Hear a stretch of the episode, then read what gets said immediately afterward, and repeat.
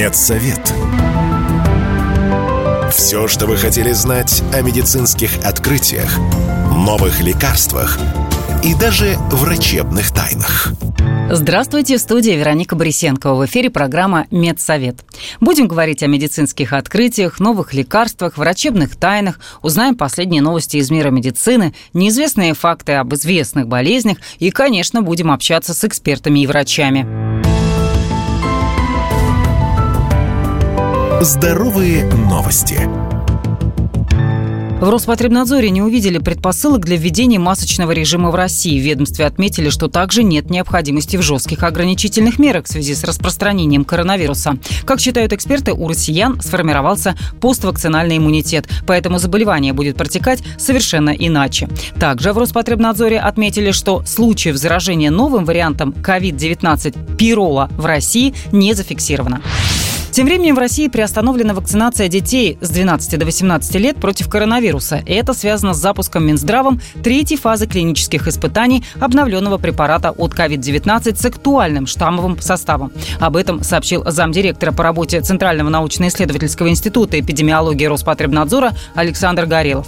Он отметил, что клинические исследования обновленной вакцины будут проходить минимум два месяца среди людей от 18 до 60 лет. Я только спросить. Общаемся с известными медиками, учеными и медэкспертами. В этом месяце, 29 сентября, отмечается Всемирный день сердца. Сердечно-сосудистые заболевания – основная причина смертности во всем мире, в России в том числе. Вот мне попалась статистика, что ежегодно в нашей стране от сердечно-сосудистых заболеваний умирает 1 миллион человек. И при этом 40% всех случаев смертности приходится на людей трудоспособного возраста. С чем это связано? Можно ли изменить ситуацию? Как беречь свое сердце и у кого больше рисков, связанных с сердечно-сосудистыми заболеваниями? Будем говорить с врачом-кардиологом, заведующим Центром кардиологии и терапии научно-клинического центра номер 3 Российского научного центра хирургии имени Петровского Константином Павловичем Ивановым. Как минимум 75% случаев смерти от сердечно-сосудистых заболеваний в мире происходит в странах с низким и средним уровнем дохода. Но вот, а, например, в более развитых странах Японии, США, Евросоюзе смертность по статистике стала снижаться. Почему? Может быть, дело в большей осведомленности населения или в больших медицинских возможностях? Я хочу сказать то, что у нас тенденция к улучшению статистики тоже есть. И продолжается это уже на протяжении последних 20-25 лет. И принципиальный важный момент заключается в том, как мы относимся к понятию диспансеризации, если хотите, модное слово чекап. У нас люди по целому ряду причин себя не очень любят. Мы любим поесть, мы любим погулять, и гулять мы умеем, а вот вовремя ходить на диспансеризацию мы не очень любим. Ну и второй момент, конечно, котором стоит поговорить, прежде всего, это образ жизни. Я из раза в раз, как не только кардиолог, но как и диетолог, говорю о пандемии 21 века, об метаболическом синдроме. А если по-простому, то, ребята, ожирение впереди планеты всей, которая влечет за собой артериальную гипертензию, которая на первом месте никуда не уходит. Проблема в том, что повышение артериального давления теперь у нас и у молодых людей. Ну и, соответственно, дальше все те пресловутые нарушения, о которых мы, по большому счету, вместе с вами говорим практически ежедневно. Это нарушение углеводного обмена, нарушение, разумеется, липидного обмена. И все это за собой влечет катастрофическую картину в отношении сердечно-сосудистых заболеваний. Ну, то есть мы с вами можем сказать, что основные способы и виды профилактики сердечно-сосудистых заболеваний – это здоровый образ жизни, физическая нагрузка, правильное питание. Пропаганда здорового образа жизни – это наше все, и это действительно правда. Вот просто поверьте, э, отказ от курения, ну, вы знаете, об этом можно говорить долго, но, но это же просто очевидно. А вот в отношении алкоголя, вот все последние исследования и в отношении кардиологии, и неврологии, и эндокринологии показали, что алкоголь даже в небольших количествах ничем хорошим не сулит. Поэтому от алкоголя мы отказываемся. И уж тем более те люди, которые начинают заниматься спортом. Константин Павлович, а вот э, раз уж заговорили о напитках, все-таки кофе вредно для сердца и для сосудов или нет? А я вам не только про сердце и сосуды расскажу. Вот на самом деле одним исследованием уже, уже 8 лет, другим исследованием по, по 4 года. Если мы говорим про настоящий кофе, до 3-4 кружек кофе – это даже хорошо. Даже с точки зрения не только сердечно-сосудистого риска, но и онкологии. А вот в отношении чая все немножко сложнее, потому что содержание вот этих психоактивных веществ, таких как кофеин, теобробин и же с ними, там значительно больше. И гипертоникам, например, чай мы ни в коем случае не рекомендуем. Константин Павлович, а помолодели ли за последние годы сердечно-сосудистые заболевания? К сожалению, это действительно так. Они помолодели. Уже ранее с вами говорили об артериальной гипертензии, то есть повышении артериального давления, в том числе и у молодых людей, и у детей. Вот это очень важный момент. Сахарный диабет и артериальная гипертензия у детей. Да, безусловно, ишемическая болезнь сердца, в том числе, что меня пугает у женщин до наступления менопаузы. Это вообще казуистика была до настоящего времени. Но, опять же говорю, если мы возвращаемся к вовремя использованию диспансеризации, можно помочь очень многим. И, конечно, неплохо было бы, если было бы размеренное питание. Неплохо было бы, если бы мы, например, перед работой или перед школой просыпались бы за час, делали бы зарядку 15 минут, контрастный душ в течение одной минуты, потом полноценный завтрак. И уже организм, самое интересное, что просыпается. А вот, например, второй завтрак, который существует школе, в некоторых школах, это очень такой спорный момент, потому что зачастую и там хорошо покормили с утра, и в школе дали. А ведь когда ты опять обогащаешься углеводами, а, с одной стороны, кажется, что у тебя очень хорошо будет работать головной мозг, но обратите внимание, что через 20-30 минут дети засыпают на уроках. Поэтому это тоже такая не самая правильная история. И, наверное, еще один тренд. Постоянно набиться едой, а не получить удовольствие. Наверное, это тоже надо как-то переоценить, переосознать, поменять свой сценарий жизни. Наверное, знаете, иногда важно оглянуться на те вещи, которые уже были. Что-то в истории было плохо, а что-то в истории было хорошо. И на самом деле те привычки питания, в том числе и те привычки питья, они очень даже неплохи. Те основные диеты, в том числе и средиземноморская диета, и диета, которая называется DASH, это диета, направленная на снижение артериального давления. Это, в общем-то, очень простые правила, где клетчатка, где овощи, где определенное количество фруктов, рыба, в меньшей степени, естественно, мясо, потому что есть целый ряд ограничений, но это, в общем-то, не значит, что ни в коем случае от этого надо отказываться. Мы с вами как раз поговорили про еду и про питание, хотела поподробнее на этом остановиться. Есть ли какие-то продукты, которые особенно полезны для сердца и для сосудов? Многие ягоды, они содержат громадное количество витаминов. Громаднейшее количество витаминов – это кладезь наш. В том числе, опять же, все, что касается, например, э, то, чего многие не едят. Петрушка, укроп, кинза. А вот дальше самое любопытное. И это капуста, квашеная капуста. Она бесконечно полезна и с точки зрения диетологии, с точки зрения сердца, и с точки зрения печени. Конечно, обязательно количество овощей. При том, что овощи надо по-хорошему потреблять и утром, и днем, и вечером. Избавиться максимально от сахара. Максимально стараться избавляться от сахара. Еще один момент, конечно, это питьевой режим, не всякого сомнения, который необходимо соблюдать, и он разный. Если у вас, слава богу, нет еще выраженных сердечно-сосудистых заболеваний, это одно. А вот если есть хроническая сердечная недостаточность, тут надо консультироваться с врачом, потому что наоборот надо снижать питьевой режим со всеми вытекающими последствиями. И соль. 3-5 грамм соли – это максимально допустимое значение. Что можно сделать вот так вот после моего разговора? Да просто перестать досаливать. И вы на самом деле поймете, что еда бывает вкусная без соли. Не то, что без соли совсем, она тоже нужна. Полностью натрий исключать нельзя. А гипонатриемия – это, это очень опасный момент, который может вызывать отек головного мозга. Обязательно, конечно, в рацион включайте рыбу. Но и, конечно, не передайте, друзья. Лучше 5 раз в день, но маленькой тарелочкой, нежели чем наедаться. Константин Павлович, вы много уделили внимания чекапу и диспансеризации. Как часто надо ходить на прием к кардиологу, если тебя, например, ничего не беспокоит? Что должно, наоборот, насторожить? Ну, смотрите, вообще это достаточно серьезный и важный аспект, который мы разбираем, в том числе вместе с международным сообществом кардиологов. У нас нет как бы сформулированной огромной вот такой программы, о которой стоит, может быть, поговорить, когда вот прям точно надо, или чтобы было прописано в наших российских рекомендациях. Но 40 лет совершенно точно. Надо начинать полноценные чекапы, пусть это будет раз в год. Безусловно, вы должны отслеживать свой уровень артериального давления, но без фанатизма. Если вы появляются любые болезненные ощущения, надо всегда помнить, что это как раз тот звоночек, который требует вам обратиться к врачу. Внезапно наросла одышка. Внезапно вы стали ни с того ни с сего проходить меньше. То есть толерантность физической нагрузки снизилась. Внезапно вы стали терять зрение. Появились какие-то кожные проявления у вас. То есть таких, на самом деле, факторов достаточно много. Просто стоит внимательно обращать внимание на свой организм. Лучше бы все-таки была вот эта предикция, понимаете? Превентивные меры, чтобы были. Как часто надо делать ЭКГ? Раз в год? Насколько это показательное тоже исследование? Не показательно, увы, несмотря на то, что существует целый ряд симптомов, которые можно действительно увидеть у врожденных патологиях на кардиограмме. Это в отношении факторов нарушения ритма а, и проводимости. Это действительно так а, у грамотного кардиолога. Но на самом деле кардиограмма, к сожалению, она очень часто показывает именно в моменте ситуации. Даже э, холтеровское мониторирование суточное зачастую нам не дает той картины, которая необходима. Но раз в год делать, наверное, необходимо. У детей делать надо совершенно точно, чтобы могли оценить и динамику по кардиограмме, и чтобы если были какие-то, там, не знаю, условно говоря, ВПВ синдром или там синдром удлиненного, удлиненного КУТ,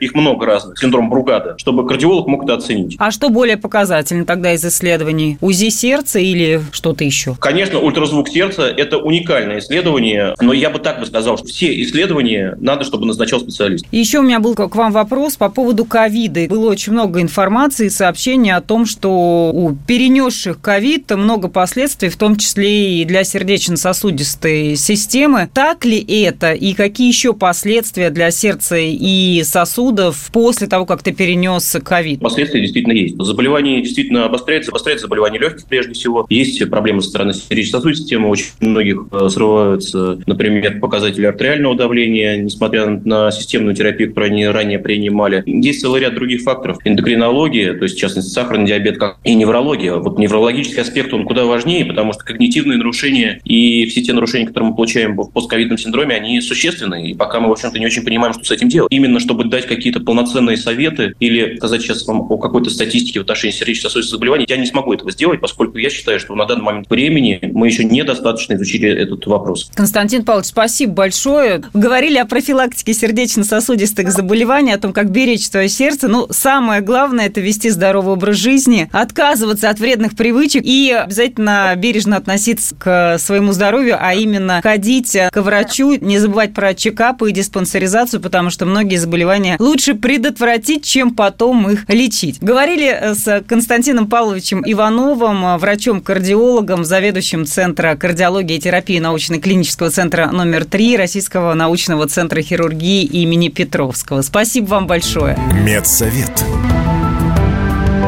Все, что вы хотели знать о медицинских открытиях, новых лекарствах и даже врачебных тайнах. В эфире программа «Медсовет» в студии Вероника Борисенкова. Говорим о медицинских открытиях, новых лекарствах, врачебных тайнах и в том числе узнаем много интересного из истории медицины. Медицинские истории. Отправляемся в прошлые века, чтобы узнать, как появлялись болезни и лекарства. Как появились витамины, а точнее понимание, что они нужны организму. В 16-17 веках моряков наповал косила неизвестная тогда болезнь. Вот как ее описывает в 1602 году священник одного испанского корабля. Первым симптомом была нестерпимая боль во всем теле, которая делала его чувствительным к любому прикосновению. Затем кожа начинала покрываться пурпурными пятнами, десны раздувались до такой степени, что зубы нельзя было сомкнуть, и несчастные люди могли только пить и в конце концов внезапно умирали. Этим загадочным заболеванием была цинга. В то время эта болезнь была одной из самых страшных и смертельных, но никто даже и подумать не мог, что виной всему неправильный рацион и нехватка витамина С. Согласно примерным подсчетам историков, цинга только за время географических открытий унесла свыше миллиона моряков. Так, во время экспедиции в Индию, проходившую под надзором Васка де Гама, из 160 членов команды около сотни заболели и умерли. А вот Джон Кук стал первым путешественником, который вернулся в том же командном составе, что и отбыл от пристани. Почему? Да потому что он внес э, в дневной рацион моряков кислую капусту, содержащую, как известно, много витамина С. Он последовал примеру Джеймса Линда, врача британского флота. Тот в середине 18 века пришел к выводу, что цитрусовые предотвращают страшную болезнь моряков – Линд выбрал два десятка больных цингой, разделив их на несколько групп. Первый вместе с привычной едой подавали сидр, второй – морскую воду, третий – уксус, четвертый – цитрусовые. Последняя группа – единственные, кто выжил из всех 20. И начиная с 1795 года лимоны и апельсины стали обязательным составляющим продуктовой корзины на кораблях. Впервые в чистом виде витамин С был выделен в 1928 году венгерско-американским химиком Альбертом Сен-Диорди, а в 1932 было научно доказано, что именно отсутствие аскорбиновой кислоты в пище человека вызывает цингу. Немалый вклад в изучение витаминов и их необходимости организму внес российский ученый Николай Лунин, изучавший роль минеральных веществ в питании. В 1880-м он заметил, что мыши, которые поглощали искусственное молоко, в состав которого входили казеин, жир, сахар, соли, все равно погибали, в то время как животные, получавшие натуральное молоко, были здоровы и веселы. Ученый сделал вывод, что в молоке есть и другие, незаменимые для питания вещества человечества. Спустя еще 16 лет была найдена причина болезни бери-бери, распространенной среди жителей Индонезии и Японии, которые питались в основном очищенным рисом. Помощь врачу Эйкману, трудившемуся в тюремном госпитале на острове Ява, оказали бродившие по двору куры. Им давали очищенное зерно, и птицы страдали этим заболеванием, похожим на бери-бери. Как только им начинали давать неочищенный рис, это состояние проходило. Намного позже было выявлено, что болезнь бери-бери была связана с недостатком тиамина, витамина В1. В дальнейшем ученым удалось понять, что дефицит в организме каждого из витаминов может приводить к развитию той или иной болезни. Так, дефицит витамина А ведет к слепоте, В12 – к анемии, Д – к рахиту, витамин Е играет важную роль в репродуктивном процессе, Впервые витамин в кристаллическом виде выделил польский ученый Казимир Функ. Это был витамин В1. И произошло это в 1911 году. Через год Функ придумал ему название, оттолкнувшись от латинского «вита» – «жизнь». В постоянный обиход слово «витамин» вошло лишь в 1912 году. И дословно оно означает «вещество, необходимое для жизни». Говорят, что в России выросла заболеваемость коронавирусом. За последнюю неделю число заболевших возросло на 50%. Стоит ли опасаться новой волны COVID-19 и будет ли новый локдаун, узнал Егор Волгин. В России начался рост заболеваемости COVID-19. Словам вирусологов, увеличение количества заболевших фиксируется уже с конца августа, а за последнюю неделю показатель заболеваемости вырос на 50% до 5,5 случаев на 100 тысяч населения. Эксперты уверены, что осенняя волна коронавирусной инфекции достигнет своего пика в ноябре и начнет спадать в декабре. Однако пугаться не стоит. По словам вирусологов, коронавирус все чаще и чаще становится похож на простое сезонное заболевание. Об этом радио «Комсомольская правда» рассказал профессор вирусологии руководитель лаборатории особо опасных инфекций Федерального исследовательского центра фундаментальной и трансляционной медицины Александр Чепурнов. Нет, это просто очередная волна. Вот и все, которая прокатывается и будет прокатываться по миру. Только сейчас она все больше и больше будет вписываться в общее понятие УРЗ или УРВИ, к чему мы там больше привыкли. И, собственно, идентифицировать-то ее из-за этого сложно, потому что люди перестали ходить на диагностику, кроме того, что им делают в больницах, когда это тяжелый случай. Сейчас больше понимания в разных странах у государственных санитарных служб приходит за счет того, что промеры воды, содержание, измеряемое с помощью ПЦР нуклеиновой кислоты коронавируса в точных водах, увеличивается. И это подчас и говорит о том, что ну, началась очередная волна. Вместе с этим 19 сентября впервые за долгое время на работу вышли сотрудники ковидного госпиталя в Москве. Там готовят оборудование и лекарства для приема пациентов. Лечебное учреждение законсервировали, когда пандемия коронавируса пошла на спад. Однако даже это не означает, что Россию и мир ждет очередная пандемия. По словам экспертов, серьезно заболеваемость может коснуться только людей старшего поколения и пациентов с хроническими заболеваниями. Такое мнение радио «Комсомольская правда» высказал доктор биологических наук, член-корреспондент Российской Академии Наук, вирусолог Петр Чумаков. Уже пандемии никакой не будет, вирус уже ослаб, он очень быстро охватывает большие массы людей, которые восприимчивы к этому вирусу, но болеют люди в большинстве случаев вообще бессимптомно. В каких-то случаях могут быть какие-то последствия, типа воспаления легких, но это очень редко. Поэтому особо опасаться не стоит, кроме, конечно, людей старше 80 лет или больным хроническими заболеваниями, вроде диабета или легочными патологиями. Им стоит просто пооберегаться, а так обычным людям не стоит особенно беспокоиться на этот счет. Это обычное простудное заболевание теперь уже. В Роспотребнадзоре заявили, что не планируют вводить новые ограничения на фоне роста заболеваемости коронавирусом. В учреждениях могут быть введены ограничительные меры локального характера, но таких вещей, как повсеместный масочный режим, пока ожидать не стоит. Егор Волгин, радио «Комсомольская правда». А мы продолжаем. Это программа «Медсовет». Все самое важное, интересное и неизвестное из мира медицины. А еще здесь можно получить советы и рекомендации специалистов, не записываясь на прием без рецепта. Советы врачей, как сохранить свое здоровье и иммунитет. Привычка лежать или спать после обеда опасна для здоровья. Это может способствовать появлению грыжи пищевода, сообщает эндокринолог Зухра Павлова. Если грубо, это значит, что нижние отделы пищевода и верхние отделы желудка могут переместиться в грудную полость над диафрагмой. Симптомами появления грыжи могут стать изжога, отрыжка, икота, рвота, боль за грудины, тахикардия. Кроме того, могут возникнуть болевые ощущения в области сердца, а также кашель, посинение кожи после еды, затрудненное глотание. После обильного приема пищи лучше посидеть, а ложиться спать можно только через два с половиной часа. Специалисты назвали продукты, которые позволят избежать плохого настроения и хандры. Врач-диетолог Инна Каноненко отмечает, что к упадническому состоянию приводит недостаток аминокислоты валин. Восполнить необходимые запасы этого вещества в организме можно с помощью мясных, молочных и морепродуктов. Наибольшее количество вещества содержится в говядине, баранине, свинине, курице, рыбе, кальмарах, яйцах, а еще молочных продуктах, сырах, чечевице, баба бобах, арахисе, горохе, фасоли, грибах, семенах тыквы, кунжута, кукурузной муке и морской капусте. Врачи предупреждают о последствиях передозировки йодом и витамином D. Бесконтрольный прием витаминов может оказывать негативное влияние на здоровье, напоминает главный внештатный специалист-диетолог Департамента здравоохранения столицы Антонина Стародубова. По ее словам, избыток витаминов встречается очень редко, но при этом он также опасен, как и их дефицит.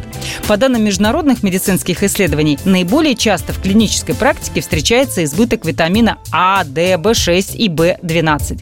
Это связано в первую очередь с бесконтрольным приемом витаминных препаратов и спортивного питания, а еще с одновременным приемом больших доз витаминов или сразу нескольких биологических добавок к пище. Специалист подчеркнула, что назначать витамины с лечебными целями может только врач. С вами была Вероника Борисенкова и программа «Медсовет». Не болейте и будьте здоровы! Медсовет.